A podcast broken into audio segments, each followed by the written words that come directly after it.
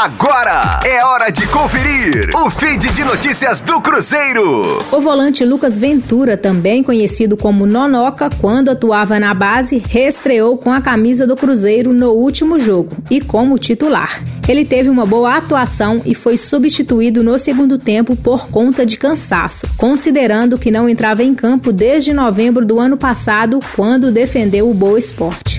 Já pela equipe estrelada, a última partida dele foi em março de 2018. O volante pode ter o contrato renovado com o Cruzeiro, já que seu vínculo atual está próximo do fim. A previsão é de que até a próxima semana o jogador deve ter a situação resolvida com o Clube Celeste.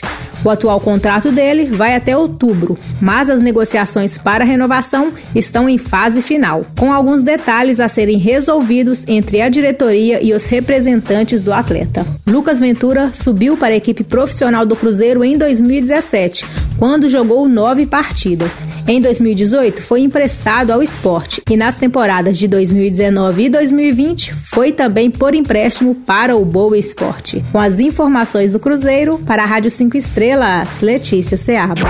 Fique aí! Daqui a pouco tem mais notícias do Cruzeiro.